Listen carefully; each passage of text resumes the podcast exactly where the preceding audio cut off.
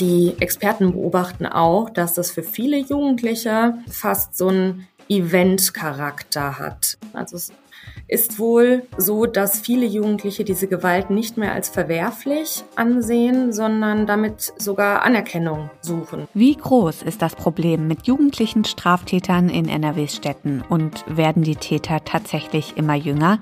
Das wollen wir uns heute genauer anschauen. Aufwacher. News aus Bonn und der Region, NRW und dem Rest der Welt mit Paula Rösler. Hallo, schön, dass ihr zuhört. Wir sprechen heute, wenige Tage vor der Landtagswahl, auch noch über eine Datenrecherche der Rheinischen Post zum Thema Diversität im Landtag. Los geht es aber erstmal mit den Nachrichten aus Bonn. Die Stadt Bonn wird die Parkgebühren im öffentlichen Raum deutlich anheben. Ab dem 1. Juni soll die neue Gebührenverordnung gelten. Das hat der Bonner Stadtrat nun mit Stimmen der Ratskoalition aus Grünen, SPD, Linken und Volt beschlossen. Gegenstimmen kamen von CDU, FDP, Bürgerbund Bonn und AfD. Das Parken im Bonner Zentrum soll auf öffentlichen Parkplätzen künftig 4 Euro pro Stunde kosten, statt bisher 2,60 Euro. Zugleich weitet die Stadt die teuerste Parkzone deutlich aus. Auch in den Stadtbezirken werden Autofahrer für das Parken künftig tiefer in die Tasche greifen müssen. Für die Parkzone 2 kostet die Stunde dann 3 Euro statt bisher 1,60 Euro. Für die Parkzone 3 fallen künftig 2 Euro statt bisher 1,20 Euro pro Stunde an. In den Bezirken wird die Gebührenpflicht zudem bereits ab 8 Uhr und nicht erst ab 9 Uhr greifen und sie gilt nicht nur montags bis freitags, sondern künftig auch samstags. Von den höheren Kosten verspricht sich das Bündnis Anreize zu setzen, nicht mit dem Auto in die Zentren zu fahren, sondern Alternativen wie das Rad oder den öffentlichen Nahverkehr zu nutzen. Im Rahmen der Tarifverhandlungen bei der Deutschen Telekom ruft die Gewerkschaft Verdi am heutigen Dienstag die Beschäftigten bundesweit zu ganztägigen Warnstreiks auf. In der dritten Verhandlungsrunde erwarte man von dem Bonner Konzern ein einigungsfähiges Angebot. Das bisher vorgelegte Angebot sei völlig unzureichend, es gleiche weder die steigenden Lebenshaltungskosten aus, noch beteilige es die Beschäftigten angemessen am Erfolg des Unternehmens, dessen Hauptsitz in Bonn liegt. Bereits in den vergangenen Wochen hatten sich laut Verdi mehr als 10.000 Telekom-Beschäftigte an Warnstreiks beteiligt, auch in Bonn und Köln. Die Bonner Handbikerin Annika Zeyen hat beim Auftakt-Weltcup im belgischen Ostende das Zeitfahren des Straßenrennens gewonnen und das trotz Trainingsrückstands. Die Paralympionikin war im März an Corona erkrankt. Statt sich im Trainingslager auf Lanzarote auf die Saison vorzubereiten, saß sie damals krank im Hotel. Dafür konnte sie jetzt doppelt triumphieren, Gold im Zeitfahren, Gold im Straßenrennen, dazu noch Platz 6 im Mannschaftsrennen. Im Zeitfahren landete Zein mit 22 Sekunden Vorsprung auf Platz 1. Knapper ging das Straßenrennen aus.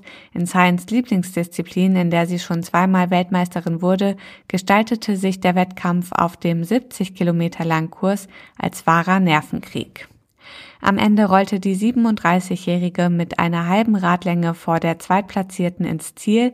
Bereits am kommenden Wochenende findet der zweite Weltcup statt. Ab Donnerstag gilt es für Zein in Elzach im Schwarzwald ihren Weltcup-Vorsprung zu verteidigen. Zwei Wochen später stehen dann die Europameisterschaften an. Das waren die Meldungen aus Bonn. Zu unserem ersten Thema. In Mönchengladbach pöbeln polizeibekannte Jugendliche auf der Reiter Kirmes. In Düsseldorf nimmt die Polizei zwei auffällig junge Tatverdächtige nach einem Messerangriff in der U-Bahn fest. Wir sprechen heute über jugendliche Straftäter in NRW-Städten und wollen uns mal genauer anschauen, wie groß das Problem tatsächlich ist. Dafür spreche ich mit Verena Kensbock aus der Lokalredaktion Düsseldorf der Rheinischen Post. Hi Verena. Hallo. Du hast zu dem Thema recherchiert. Werden die Täter tatsächlich immer jünger? Jein. Ähm, das kann man weder äh, klar mit Ja noch klar mit Nein beantworten. Es ist so, dass die Jugendkriminalität in den vergangenen Jahren stark abgenommen hat. Ähm, Im vergangenen Jahr, zum Beispiel 2021, hatten wir deutlich weniger junge Tatverdächtige als im Vergleich noch zu ähm, vor zehn Jahren. Also es waren ähm, knapp 4000 2021 und 6000 2011. Ähm, das sind, ist wirklich ein deutlicher Unterschied. Aber man muss dazu sagen, ähm, dass die Corona-Pandemie ähm, diese Statistik auch nur schwer vergleichbar macht, da durch die Lockdowns viele Tatgelegenheiten, heißt es so schön, weggefallen sind, wie zum Beispiel beim Diebstahl. Ähm, und dadurch wurde ein Trend unterbrochen, der eigentlich eher aufsteigend war 2014, wo die Jugendkriminalität eigentlich eher zugenommen hat. Es ist natürlich jetzt schwierig zu sagen, wie sich das in den kommenden Jahren noch weiterentwickeln wird. Was ist denn in jüngster Zeit vorgefallen? Um was für Delikte geht es da? Ja, du nanntest ja gerade schon ähm, den Messerangriff in der U79. Da wurden zwei Tatverdächtige festgenommen, die 16 und 18 Jahre alt sind, also wirklich sehr jung. Ähm, kurz vorher an Karneval auf dem Burgplatz ähm, hatten sich zwei 17-Jährige gestellt nach ähm, einer Auseinandersetzung, nach einer, einer blutigen Auseinandersetzung. Ähm, zuvor ähm, wurde ein 16-Jähriger auf der Hunsrückenstraße ähm, hat dort einen anderen Minderjährigen niedergestochen. Also es waren wirklich sehr schwere Straftaten, muss man sagen, auch mit schweren Waffen, ähm, die dazu führen, dass dann auch wirklich relativ verheerende Verletzungen ähm, passieren. Und im vergangenen Jahr, im Oktober, ist zum Beispiel auch ein 19-Jähriger ähm, gestorben, nachdem er mit einer ähm, abgebrochenen Glasflasche attackiert wurde. Das heißt also, es geht auf jeden Fall ziemlich brutal zu auf den Straßen. Gefährliche Waffen kommen zum Einsatz. Nimmt die Schwere der Gewalt zu?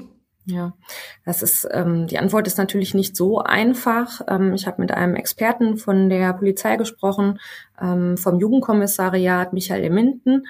Ähm, der bestätigt, dass es tatsächlich brutaler geworden ist, ähm, dass die Gewalt enthemmter ist, ähm, dass schwerere Waffen zum Einsatz kommen wie Totschläger, Messer, Baseballschläger und auch häufiger Unbeteiligte attackiert werden. Also wirklich im Vorübergehen ähm, angepöbelt, ähm, dann irgendwie ein Streit vom Zaun gebrochen und dann kommen tatsächlich dann auch Waffen zum Einsatz.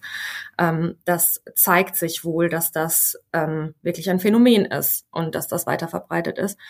Ähm, die Experten beobachten auch, dass das für viele Jugendliche ähm, fast so ein Event-Charakter hat, in die Altstadt zu gehen, ähm, sich dort äh, zu streiten, zu prügeln, zu provozieren. Wir sprachen von sogenannten Schaukämpfen teilweise sogar abzuhalten, ähm, machen Videos davon und prahlen damit in den sozialen Medien. Also es ist wohl äh, so, dass viele Jugendliche diese Gewalt nicht mehr als verwerflich ansehen, sondern damit sogar Anerkennung suchen. Also so eine Umkehrung dessen.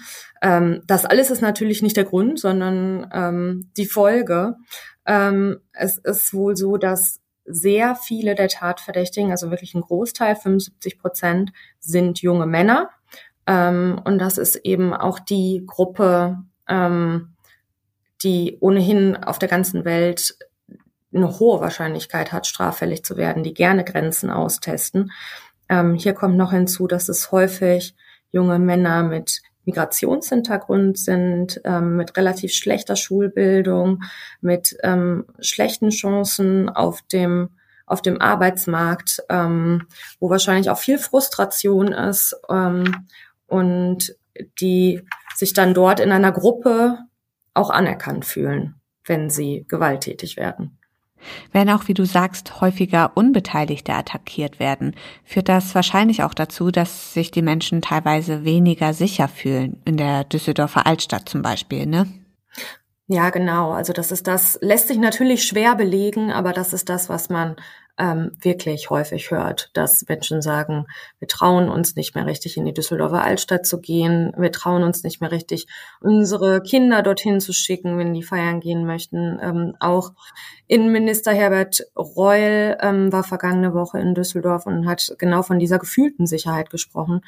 Ähm, das heißt, wenn selbst wenn die Statistik ähm, zeigt, dass die Delikte abnehmen, ähm, kann das Sicherheitsgefühl eben ein ganz anderes sein. Und das ist trotzdem sehr wichtig, auch darauf zu achten.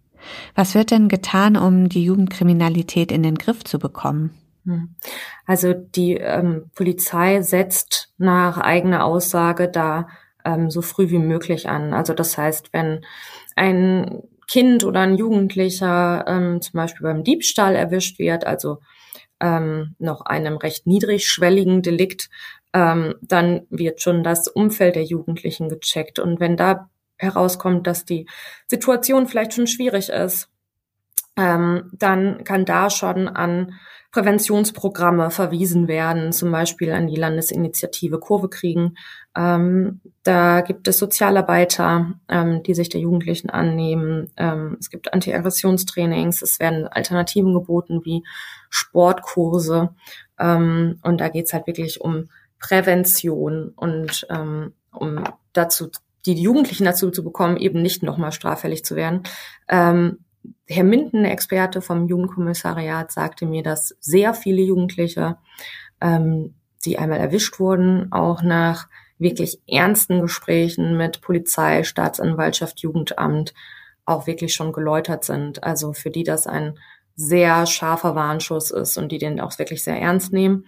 Ähm, passiert das aber nicht, also werden sie immer wieder straffällig. Ähm, gibt es noch die Einstufung als Intensivtäter. Ähm, dazu gehört dann auch, dass sie zum Beispiel Gewaltkriminalität begangen haben. Ähm, das heißt, sie werden dann noch genauer von der Polizei beobachtet. Und als wirklich allerletzter Warnschuss ähm, gibt es noch den Jugendarrest. Das ist, bedeutet, dass die Jugendlichen zum Beispiel über ein Wochenende ähm, hinter Gittern verbringen müssen und ähm, auch dort pädagogisch betreut werden, ähm, aber quasi einen Vorgeschmack darauf bekommen, was passieren würde, wenn sie als Erwachsene weiter straffällig sind. Jugendliche Tatverdächtige in NRW greifen offenbar öfter zu gefährlichen Waffen mit teils schweren Folgen. Wir bleiben an dem Thema dran. Danke, Verena, für die Infos. Vielen Dank.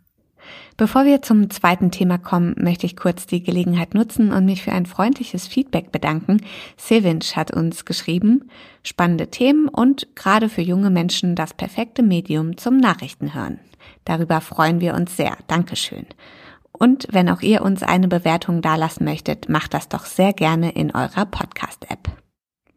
Am Sonntag wählen wir einen neuen Landtag und die Aufgabe der Abgeordneten ist es, das Volk, also uns, so gut es geht zu repräsentieren. Der Landtag soll also ein Spiegelbild der Bevölkerung in NRW sein. Julia Radke aus dem Ressort Politik und Meinung bei der Rheinischen Post. Wir haben eine RP-Datenrecherche gemacht, um zu schauen, ob der Landtag wirklich das Volk widerspiegelt. Wir wollen jetzt mal über die Ergebnisse sprechen. Julia, fangen wir mal mit recht allgemeinen Dingen an. Altersstruktur, Aufteilung zwischen Männern und Frauen. Bildet der Landtag die Bevölkerung da gut ab? Nein, also schon bei diesen groben Fragen und groben Merkmalen ist uns aufgefallen, das unterscheidet sich schon stark von der Bevölkerung im Land. Ähm, das Parlament ist im Durchschnitt 54 Jahre alt. Also es gibt zwar den jüngsten Abgeordneten mit 29 Jahren und den ältesten mit circa 75 Jahren, aber im, im, im Mittelwert liegt das Alter der Abgeordneten bei 54 Jahren, ähm, während die Alters Verteilung in NRW doch sehr viel jünger ist, nämlich ein Drittel der Bevölkerung sind zwischen 40 und 60. Und ähm, ja, das ist quasi beim Geschlecht noch ein bisschen eindeutiger. Da ist äh, bemerkenswert, dass der Landtag zum Großteil aus Männern besteht. Nicht mal ein Drittel sind Frauen von den Abgeordneten. Das kann man je nach Partei nochmal sich genauer anschauen. Ähm, das ist bei der CDU ziemlich stark. Da sind drei Viertel der Fraktion Männer. Und auch bei der AfD sind nur sehr wenige Frauen anteilig dabei. Im Land ist es aber 50-50. Also wir haben in NRW ähm, ja 50 Prozent, fast 50 Prozent Männer und 50 Prozent Frauen. In der Datenrecherche haben wir auch auf sehr persönliche Eigenschaften geschaut, zum Beispiel die sexuelle Orientierung. Ja, das, ähm, wir haben die Daten ja teilweise selber recherchiert, teilweise haben wir abgefragt. Ähm, in diesem Fall haben wir es natürlich nicht abgefragt, weil das eine sehr private Angelegenheit ist. Wir sind dann danach gegangen, ähm, ja, wer steht für dieses Thema ein und sind dann eigentlich nur auf eine beziehungsweise zwei Personen von 199 gekommen, die im Landtag ähm, als Abgeordnete offen homosexuell leben.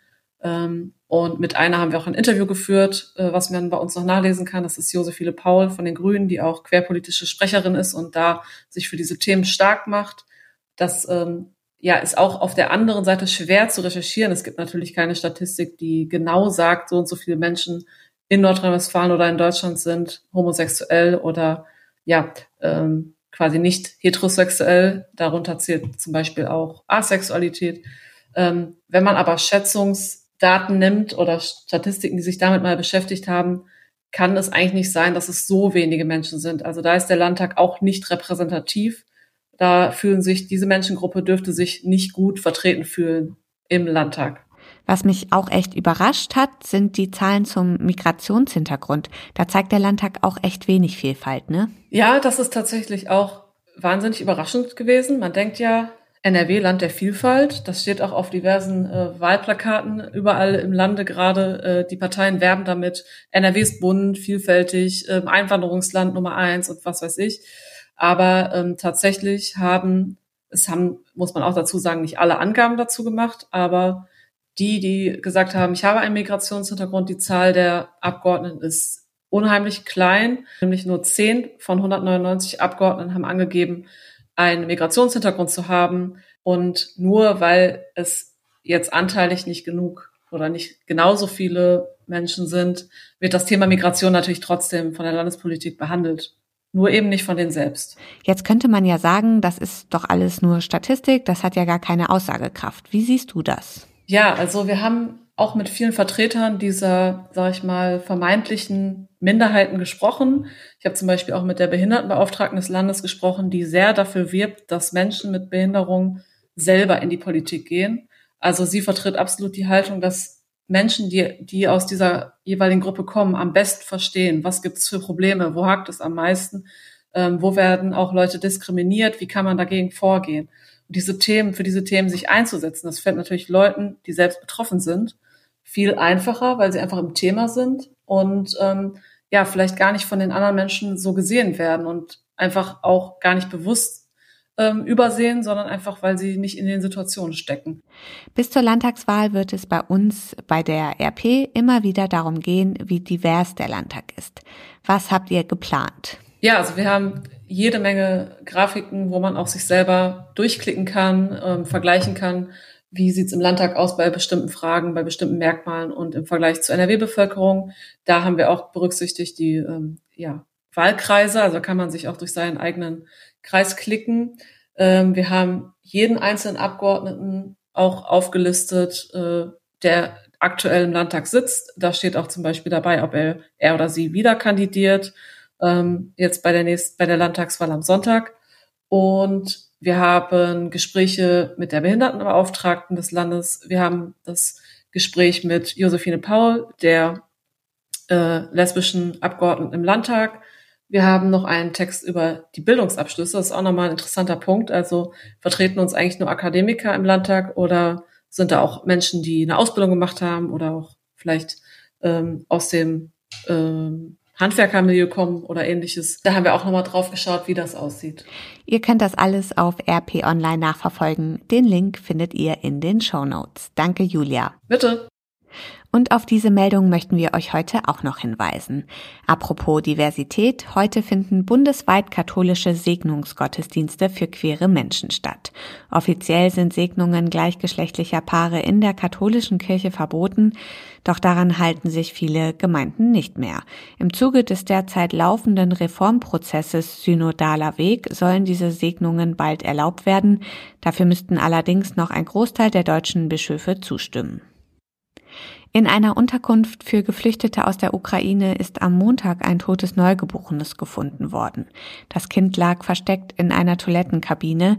Die Suche nach der Mutter des Jungen läuft. Wie die Kölner Staatsanwaltschaft am Montagabend mitteilte, wurde das Kind vom Reinigungspersonal in einer Toilettenkabine der Unterkunft auf dem Gelände der Kölnmesse entdeckt. Zum Schluss noch das Wetter. Es bleibt fast überall trocken und es wird richtig warm mit Temperaturen am Nachmittag von bis zu 28 Grad. Der Süden von NRW kriegt dabei tendenziell etwas mehr Sonne ab als der Norden. Das war der Aufwacher vom 10. Mai. Ich bin Paula Rösler, bedanke mich fürs Zuhören und wünsche euch einen schönen Dienstag. Tschüss. Mehr Nachrichten aus Bonn und der Region gibt's jederzeit beim Generalanzeiger. Schaut vorbei auf ga.de.